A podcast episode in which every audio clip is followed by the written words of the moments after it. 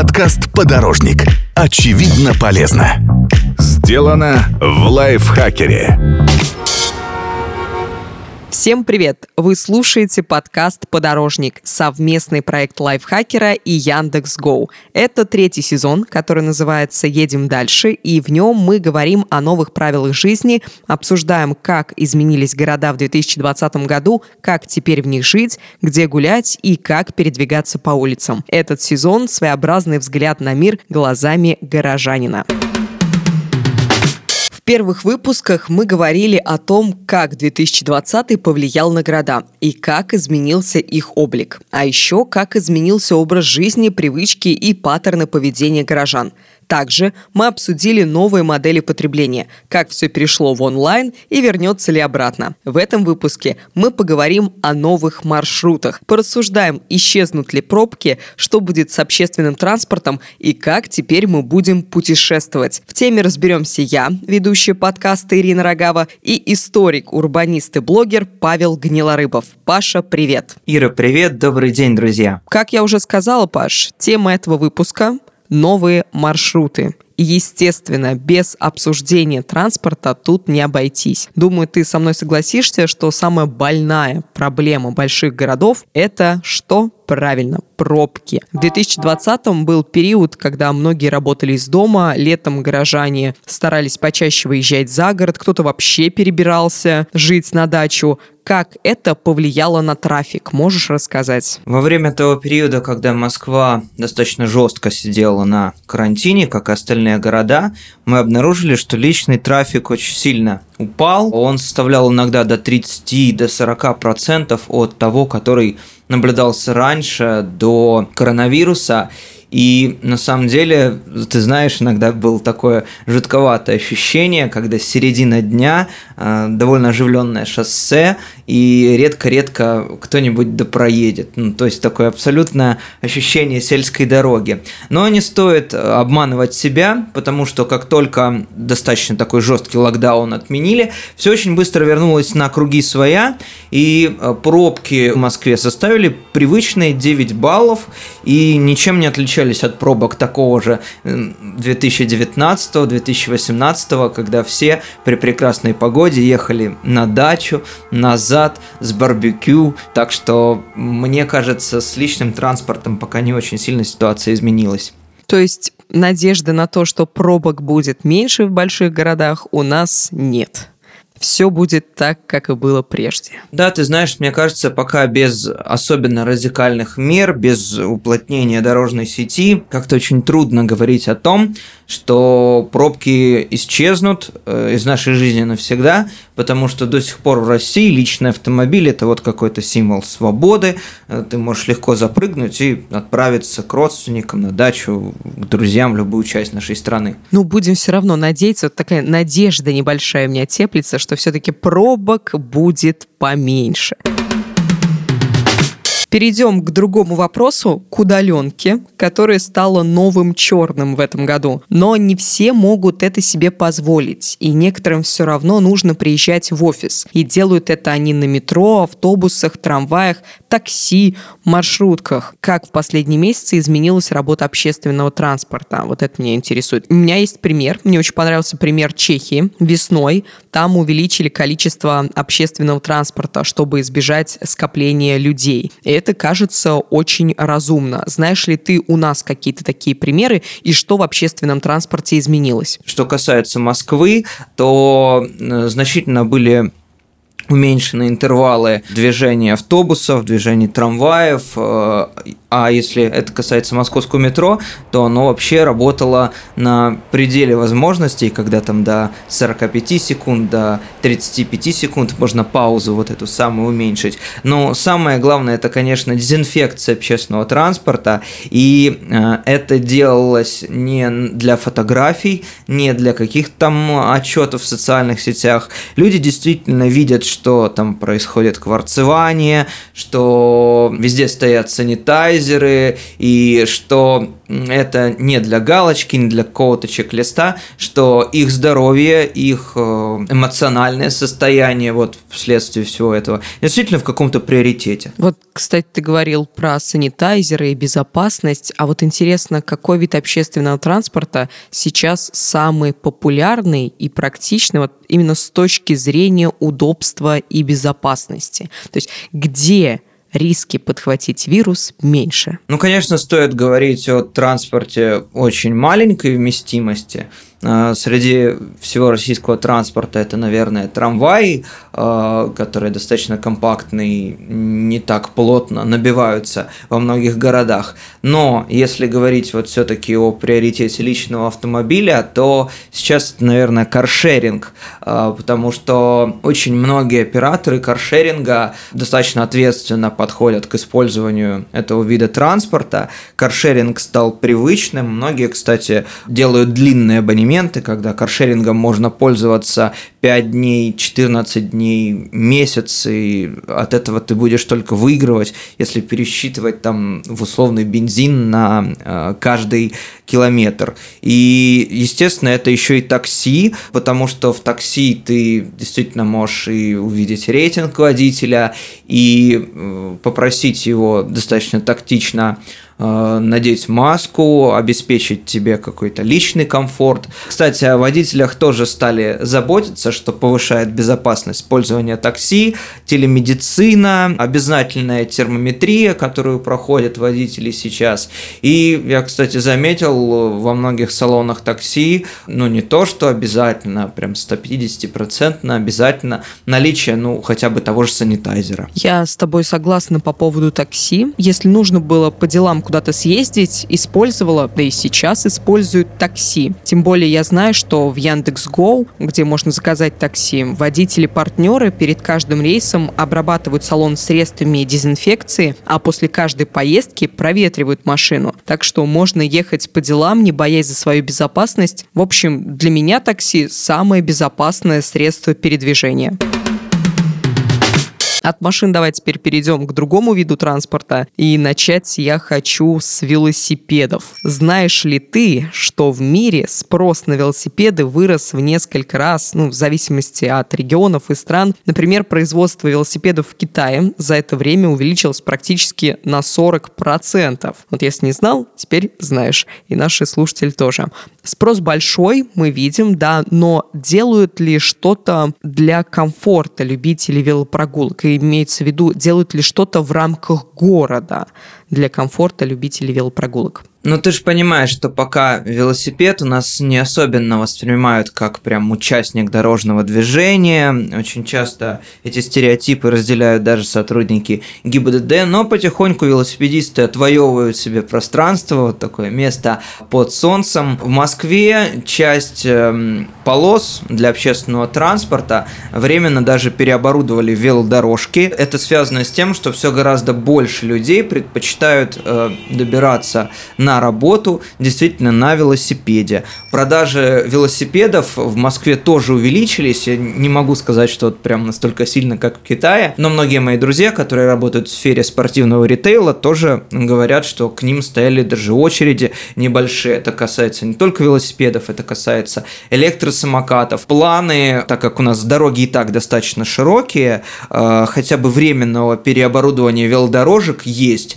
Ну и гораздо легче, конечно, делать это не в Москве, а каких-то небольших городах. Например, есть российский Копенгаген, который э, располагается в Татарстане, это город Альметьевск. О. Там не все хорошо с э, дорогами. Извини, пожалуйста, почему российский Копенгаген? Потому что там практически каждый третий, четвертый житель пользуется э, велодорожками, пользуется велосипедной инфраструктурой, и э, власти города решили, что ну, мы не можем одновременно как бы ехать, развивать развивать все направления. Поэтому пусть мы не пиара ради, а вот действительно обеспечим своим горожанам вот такое велосипедное комфортное передвижение. Неплохо, неплохо. Я знаю, например, что в столице Колумбии, в Богате, за время пандемии экстренно сделали 80 километров велодорожек.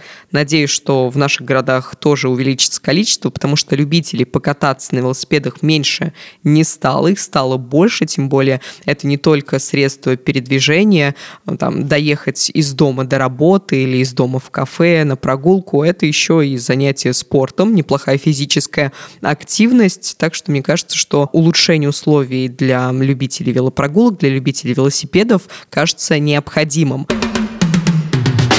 Про малогабаритный транспорт давай еще с тобой поговорим. Я так понимаю, помимо велосипедов, горожан еще привлекает и электротранспорт. Тебе так не кажется? Да, горожан действительно привлекает э, электротранспорт, и значительно увеличилось количество прокатов в этой сфере. Ну, то есть просто люди голосуют ногами, ну, в данном случае своими кошельками. Если еще года два-три назад э, электросамокат воспринимался как какой-то сегвей, вот покататься на Черноморском побережье или где-нибудь на городской набережной, то есть исключительно как забава, то сейчас емкость батареи и продолжительность маршрутов выросла в целом до 30, 40, иногда 50 километров, и даже в Москве, в Санкт-Петербурге таким образом дорога до работы и назад стала возможной и стала довольно комфортной. А если говорить о региональных центрах, либо о городках 50-100 тысячных, то здесь, конечно, электросамокат просто идеален. И видеть человека, который там на моноколесе мчится куда-то там в офис, уже совершенно привычно и не воспринимается как такой сайберпанк, э, как возможно это было еще несколько лет назад. Да, я с тобой согласна, электротранспорт развивается, но я должна сказать нашим слушателям, что для вождения некоторого вида электротранспорта, исходя из веса, нужно получать права. То есть проходить обучение, сдавать экзамен, получать права, чтобы пользоваться таким транспортом. А вот для чего права не нужны, так это для прогулок пеших прогулок. Давай про это поговорим. Расскажи, какие изменения были, есть и будут в парках и зонах отдыха, где в основном люди и гуляют.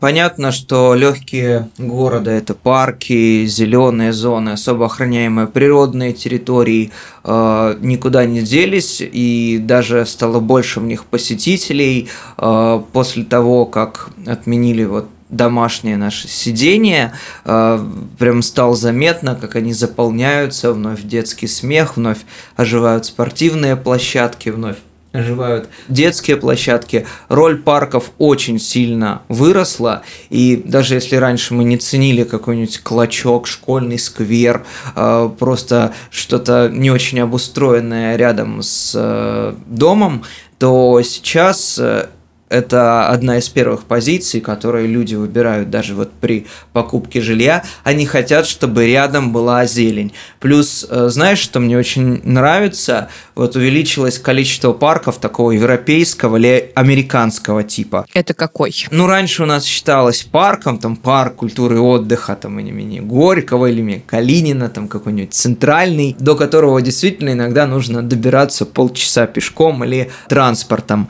А вот если рядом рядом растут пять березок, или есть набережная пруда, мы это как-то не очень ценили или использовали несколько раз в год для тех же шашлыков. Сейчас это тоже считается садами, э, парками, пересматривается документация, и э, таким образом вот то, что когда-то дедушка, бабушка посадили при э, озеленении дворов 60-е, 70-е годы, тоже получит парковый статус. Ну, вот, возможность обнять каждую березку. А что с досугом в парках? Парки не только для прогулок нужны. Сейчас парк – это такое же место проведения досуга, причем зеленого, здорового досуга, как раньше, например, э, кинотеатр, аквапарк, там что-то еще. То есть э, произошел вот этот перекос нормальный в сторону парков в общественном сознании. Я это считаю важным. А можешь какой-нибудь яркий пример привести? Вот что в парке люди делают, делали, будут делать? Ну, вот э, у нас не очень такая раскрепощенная культура. Э, мы танцуем только э, в определенном состоянии, обычно довольно зажатые. И, насколько ты помнишь, в десятые годы, вот пару-тройку лет назад, стали очень популярны латиноамериканские танцы, угу. просто танцплощадки. И мне очень радостно вот в разных городах, там в Московском парке Сокольники, наблюдать, как стоит вот такая ракушка, э, сцена, которая может быть даже сделана в советские годы, но ее переформатировали. Там танцуют бабушки, танцуют дедушки, танцует молодежь. Это заодно еще доказывает, что парки – это досуг для людей от нуля до 155, если есть у нас такие долгожители. Действительно, вот в современном российском таком зеленом пространстве каждому есть чем заняться. Молодежь вешает вот эти замочки для влюбленных, а наше серебряное поколение, наоборот, лихо отплясывает. Очень круто, на самом деле, что парки и зоны отдыха будут развиваться, инфраструктура в них будет развиваться для удобства и комфорта жителей города. Очень приятно такое слышать. Мне, как любителю природы и парков, приятно слышать это вдвойне. Паш, наша тема называется «Новые маршруты», и такое словосочетание, естественно, ассоциируется с путешествиями. Можешь рассказать, как за это время изменились путешествия россиян? Внутренний туризм до сих пор рос не очень уверенно, но только пандемия стала э, такой вот штукой, которая действительно подстегнула развитие внутреннего туризма. Я вижу, что люди на своих автомобилях стали открывать новое направление. Это не всем надоевшее Золотое кольцо, хотя туда тоже, конечно, люди стали ехать. Это, например, Дагестан, а, который стал, наверное, какой-то новой Грузией. Все да, обнаружили, да, да. что там а, дешево, что там такой же красивый и даже лучше Сулакский каньон, что там замечательные пироги. А, да, там, конечно, нужно немножко еще донастраивать инфраструктуру, но, тем не менее, те, кто захотели на Алтай, поехали на Алтай. Те, кто не добрался пока еще до Байкала, увидели наше вот море, самое глубокое озеро в самой середине континента. Ну, у кого позволяют средства, отправляются на Камчатку, на эти знаменитые пляжи с э, черным песком. Э, если говорить, знаешь, о таких более тихих э, направлениях, то люди открыли для себя Карелию. Я вообще угу. люблю русский север, очень люблю северные спокойные моря, такие спокойные, вот, например, Балтика, когда ты просто прогуливаешься и только вот при крайней необходимости там лезешь в эти плюс 17, плюс 18. Калининградская область очень сильно ощутила э, поток туристов, и сейчас они полностью там пересматривают у себя все стратегии, строят велодорожки э, вдоль побережья, и это именно тот случай, когда поток туристов показал региону, вы действительно нужны, и от вас этот турист больше не отвалится. Многие наши национальные парки, вот примерно как в Штатах, э, повернулись лицом к туристу. Например, те, которые расположены в Башкирии, те, которые расположены в Ростовской области, те, которые расположены в Кавказских минеральных водах. Они стали делать больше теренкуров, они стали делать больше пространства для гуляния.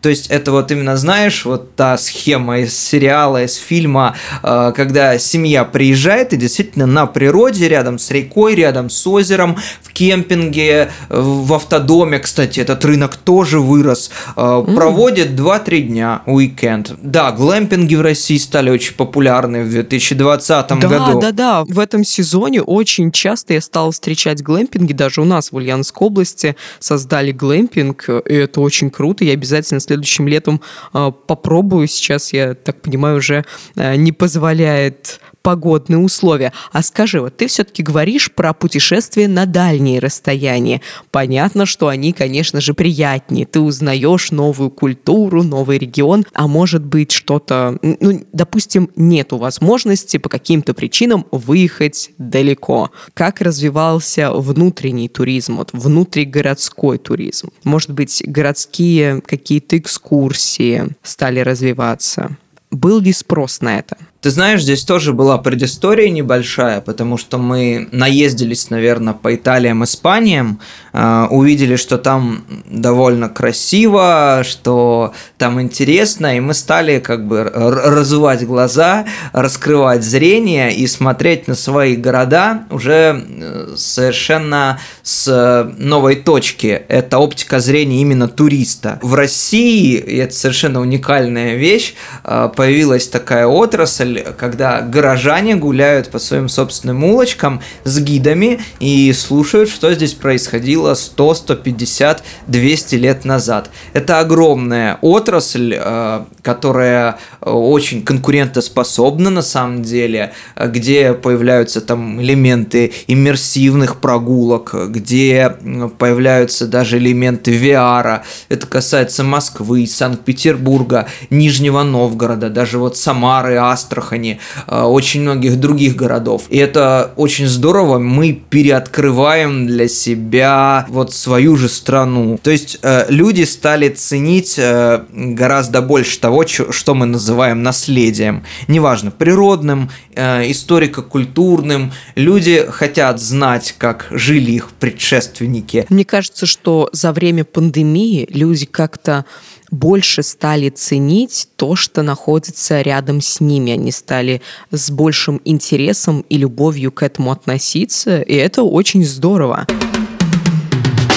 Давай резюмируем нашу беседу и в двух словах опишем, как в последние полгода изменилась ситуация с транспортом в городах и какие изменения еще ждут нас в ближайшее время. Ну, если резюмировать, мы увидим, что пробок стало чуть меньше. Люди сначала с опаской относились к общественному транспорту, но потом увидели, что ради них принимаются все меры безопасности. Приобрела популярность сфера каршеринга и расширилась значительно сфера такси, во многом потому, что игроки рынка тоже тоже показали, что безопасность людей для них на первом месте. И ты знаешь, здесь очень много вот этой новой искренности, новой осознанности и в потреблении, и в отношении друг к другу, когда безопасность действительно стала на первом месте. Мы очень гибко, очень быстро привыкаем и делаем это новой нормой. Не без комфорта, кстати, для себя. Да, действительно, не надо забывать, что движение – это жизнь, и мы делаем делаем все, чтобы эта жизнь была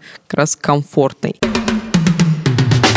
чувствовать себя комфортно в постоянно меняющемся мире поможет Яндекс Go. Единое приложение, объединяющее в себе все важные для городского жителя сервисы. Заказать такси, воспользоваться каршерингом, посмотреть расписание автобусов или быстро отправить посылку. Все эти функции теперь доступны в одном приложении. Там же, не отрываясь от дел, можно заказать продукт или доставку еды из любимого кафе. А для особых случаев воспользуйтесь сервисом премиальных классов классов Ultima. Это комфортные бизнес-седаны, за рулем которых настоящие профессионалы. Ultima – сервис, ориентированный на тех, кто привык ценить свое время. С Яндекс.Го стало проще ехать, отправлять, встречать.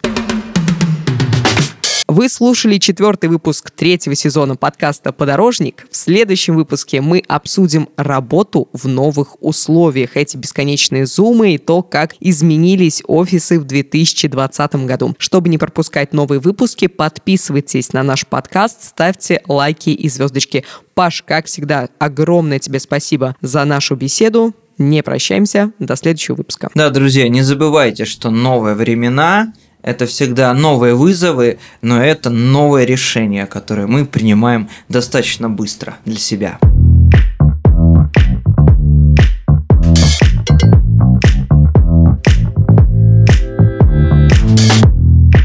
Подкаст «Подорожник». Очевидно полезно. Сделано в лайфхакере.